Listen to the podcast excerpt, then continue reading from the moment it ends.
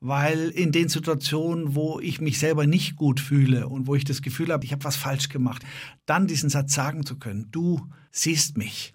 Du siehst mich eben auch so, wie ich bin, auch mit all meinen Schwächen.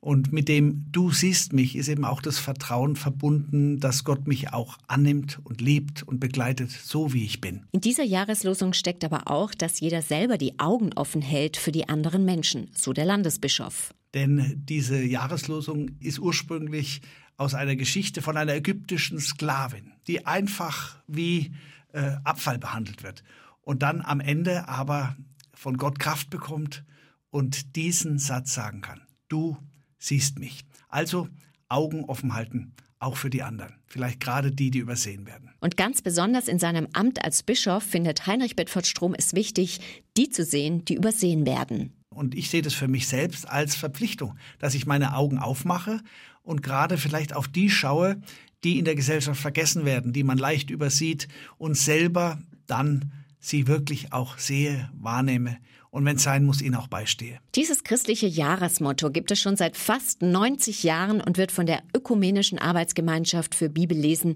in einem langen Prozess ausgewählt. Die Auswahl findet immer vier Jahre vorher statt. Da kennt man diese Situation noch gar nicht. Aber es ist wichtig, dass eine zentrale Aussage der Bibel in den Blick kommt.